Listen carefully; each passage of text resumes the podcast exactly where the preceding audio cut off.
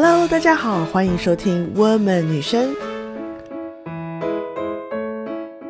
我是你们的主持人 y v o n 在这里你可以找到你的内在女力，重拾你生活的自信，追寻你内心的梦想。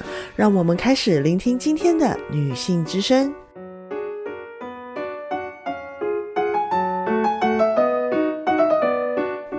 Hello，大家好，欢迎回到今天的 Woman 女生。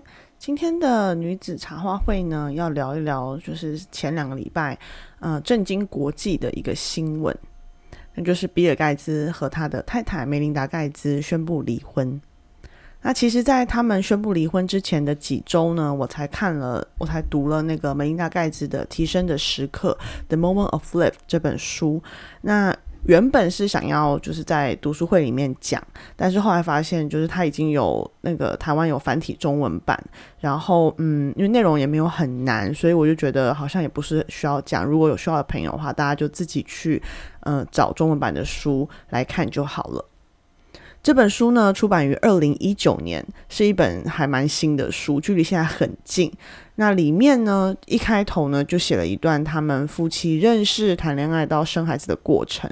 他们谈恋爱谈了七八年才结婚，然后就是在微软公司里面认识的。当时梅琳达就是一个员工。那后来结婚了以后，呃，梅琳达发现了自己怀孕，她就跟比尔盖茨说，生完孩子她要当全职妈妈。比尔盖茨很惊讶，因为他知道他的太太梅琳达有多么热爱他的工作，然后他的工作能力也是非常非常的强。但是在他们当时生孩子的那个年代呢，就是八零年代末九零年代初期的时候，女人生了孩子就是应该在家里带孩子啊，这是一件不需要特别去思考的问题。所以梅琳达其实对于比尔盖茨的惊讶，她自己感到很惊讶。但是无论如何呢，在生了大女儿之后呢，梅琳达就离开了公司，当起了全职妈妈。然后再过来后面，他们又生了两个孩子。在整个过程当中呢，梅琳达当然会感觉到挫败和不满足。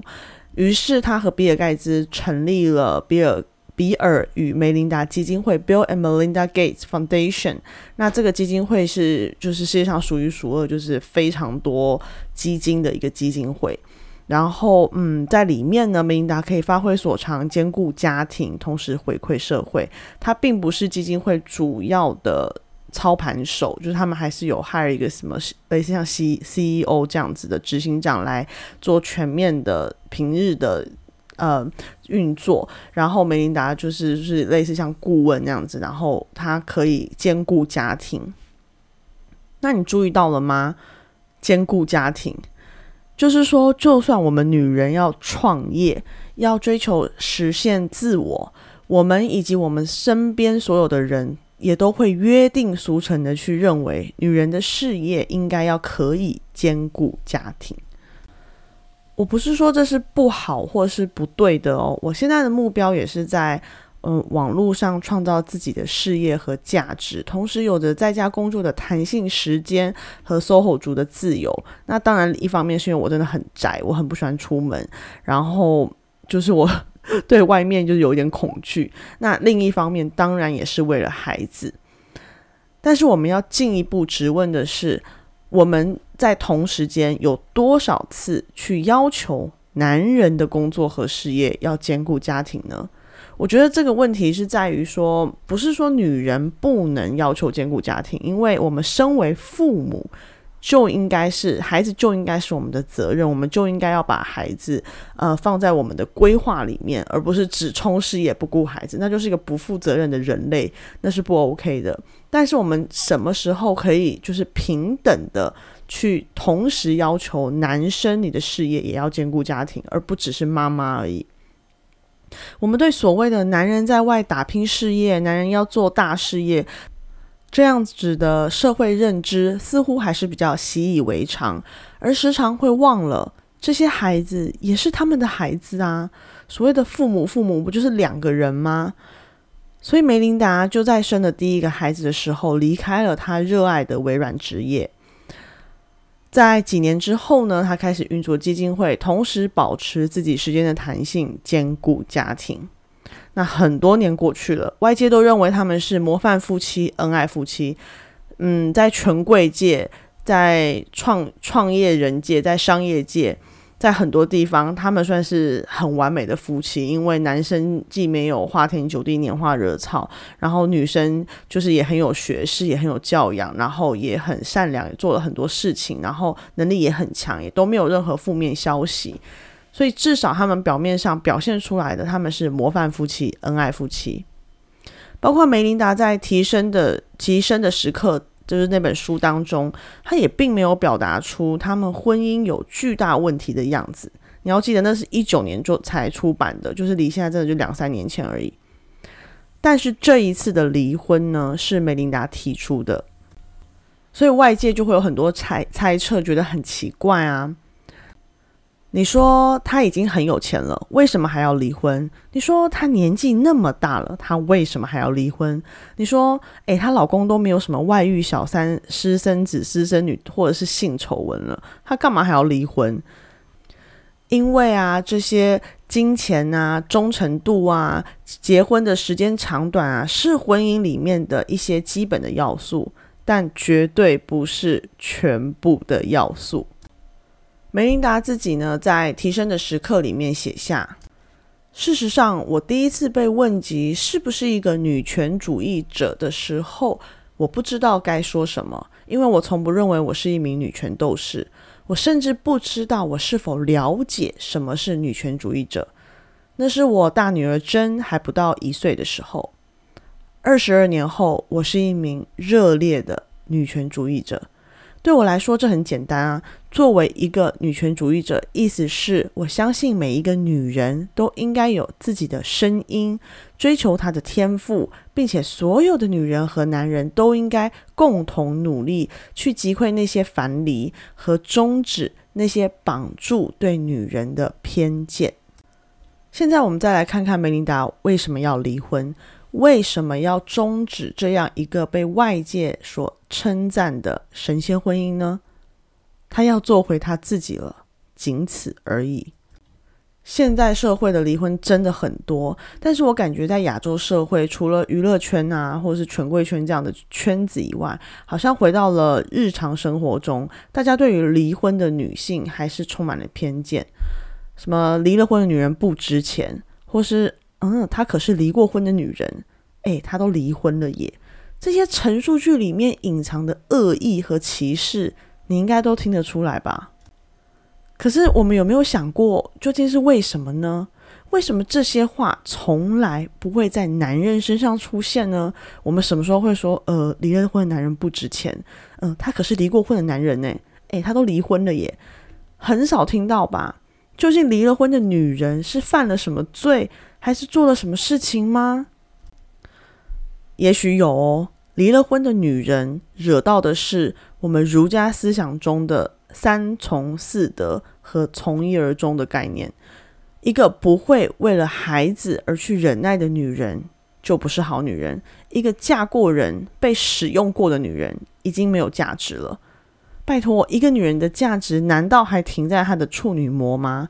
而且，如果她的丈夫是烂人，不离婚，难道要留着他来对孩子更多的伤害吗？研究已经证明哦，有毒的家庭关系带给孩子的影响是巨大的。你宁愿离开那样子一个不健康的关系，让你孩子就算是单亲，也会给他一个比较好的未来。一个新生儿在出生后的几天，就可以感受到他所处的环境和空间。究竟是充满冲突、暴力、恐惧，还是爱，还是呃爱与安详？在冲突、暴力和恐惧的环境下长大的孩子，在未来的耐受力会远远比那些相对平稳环境下长大的孩子要低。就是同样一个，比如说九二一地震，或者是福岛地震、海啸这样子比较巨大的事情的时候，在一个不安定的。情况下的童年的孩子和一个就是相对稳定的家庭状况的孩子，他们两个对于这些事情的耐受力和复原力是完全不一样的。这是一个我们七月要讲的一本超棒的书，U 是那个布鲁斯培里教呃教授或博士和欧普拉一起写的。What happened to you？你怎么了？这本书里面他们讨论的究竟创伤是什么？那复原力可以后天习得吗？还有我们该如何治愈我们破碎的内心？这边再卖一个小小的关子，到时候会有我超喜欢的特别嘉宾跟我一起来解读这本书哦，应该会是我们我们女生女子读书会的 podcast 的第一个嘉宾哦。那么现在对于这些未道人士来说，所谓离婚的女人又有更严重的问题啦。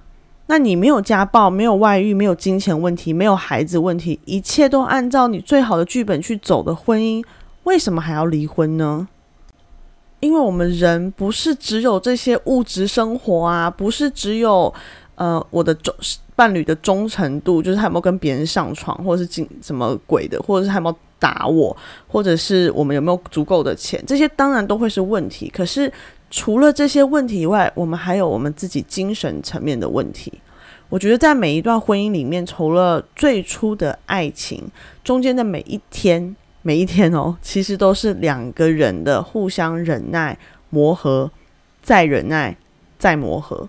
而在传统的意义上来看，通常是女性是忍耐的比较多的那一方，就算她是梅琳达·盖茨也是一样。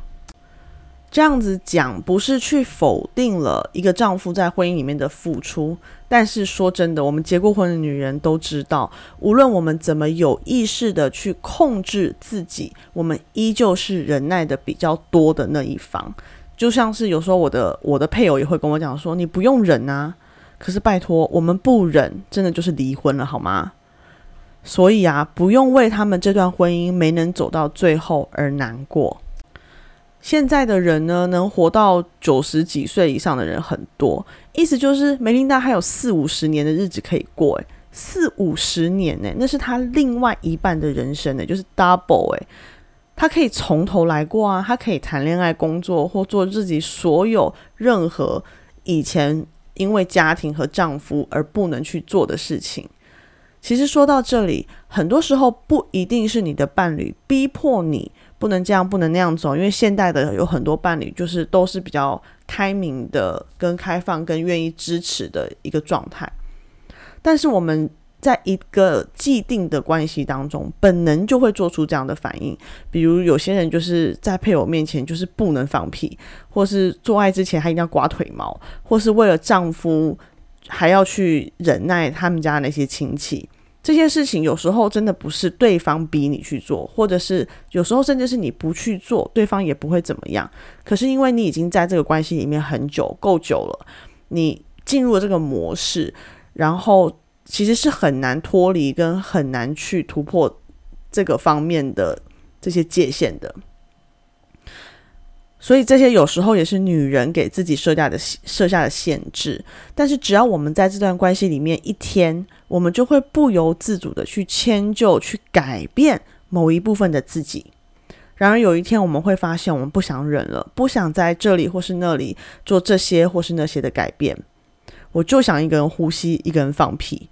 我就不想要再去面对你的家人、你的情绪，或是去捡你永远丢不进洗衣篮里面的臭袜子。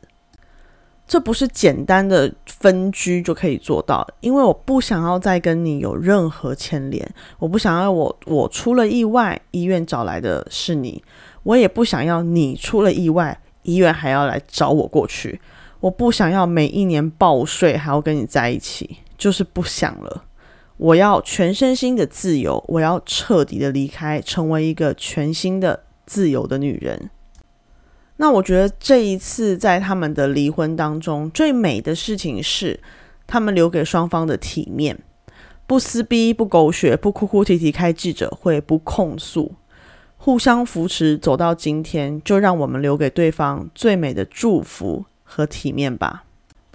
听完今天的 Woman Podcast 呢，有一个思辨题：你的生活中有哪些是约定俗成，却从来没有人去质问过、去思考过的事情？可是你隐隐觉得，嗯，好像不太对劲，应该不是这样的吧？可以在 IG 或脸书留言，或是 email 给我都可以哦。那如果你还没有加入我们 Woman 女生的私密脸书社团，请到简介里面去找寻链接，然后赶快加入我们的女生社团，可以收到很多嗯不一样的资讯，是粉砖上面或是 email 里面不见得会有的。下一周我们要讲的是界限女王 Boundary Boss，然后它是一本教你怎么划定界限，从最初的你先要去找出你内心为什么你的界限会如此的模糊，然后在各个方面哦，从身体到心理到工作各各个方面的界限要怎么样去规划，要怎么样去呃让自己不再永远不敢说不。我们下周再见喽，拜拜。谢谢你收听今天的 Woman 女生。如果你喜欢我们的节目，请在 Apple Podcast 上面帮我们打上五颗星，填写评论，让更多的人可以听到我们的节目。也邀请你加入我们私密的脸书群组，跟全世界的姐妹一起聊聊 Woman 的心底话。我们下次再见，拜拜。